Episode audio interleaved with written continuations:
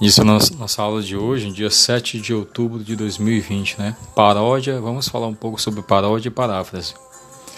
Elas não são consideradas formas de plágio. Paródia e paráfrase simbolizam paródia e paráfrase simbolizam dois tipos de intertextualidade, isto é, são recursos que criam diálogos entre textos distintos, ou seja, diferentes, dando origem a um novo texto, embasado em um texto fonte. Então a paródia é voltado mais para a música, né? Mas tanto pode ser usado em termos de musicais como também em termos de textos.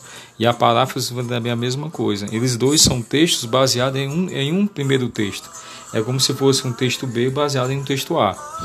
Paródia e paráfrase são vistos como sinônimos. Entretanto, cada um tem sua característica. Paródia e paráfrase são recursos usados na literatura, artes plásticas, música, cinema, escultura, dentre outros. Intertextualidade. A intertextualidade pode ser entendida como a fabricação de um discurso baseado em um texto já montado. Ele pode ser feito de forma implícita ou explícita, é, de forma é, não tão clara e de forma muito clara. Quando acontece de forma explícita, quer dizer, de forma muito clara, as fontes que foram usadas como base para a construção ficam claras. A intertextualidade explícita pode ser vista em citações, resenhas e anúncios publicitários. Por outro lado, a intextualidade implícita requer mais atenção e análise do leitor, já que não apresenta citações expressas da fonte. Além da, da paródia e paráfrase, existem, existem outros tipos de intertextualidade, intertextualidades, tá? Palavra muito difícil de falar. Paródia e paráfrase. Veja a seguinte diferença entre paródia e paráfrase. Paródia.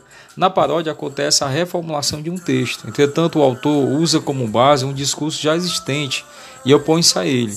A paródia se baseia em um caráter contestador. Além disso, existe uma, uma alteração do discurso original para fazer uma crítica ou para marcar um sarcasmo e ironia, tá?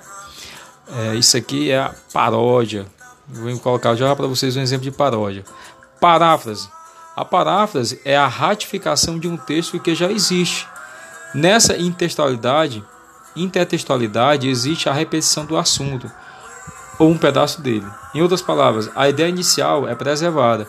Dessa forma, podemos afirmar que, a, que Parafrasear um texto é a mesma coisa que fazê-lo com palavras distintas, conservando sua essência. Então, a paráfrase você vai conservar o texto, você vai contar o texto com suas palavras. Já a paródia você vai se opor, você vai fazer uma espécie de crítica. Né? A paródia vezes no caráter de contestador. Ok? Daqui a pouco irei colocar um exemplo de paródia para vocês.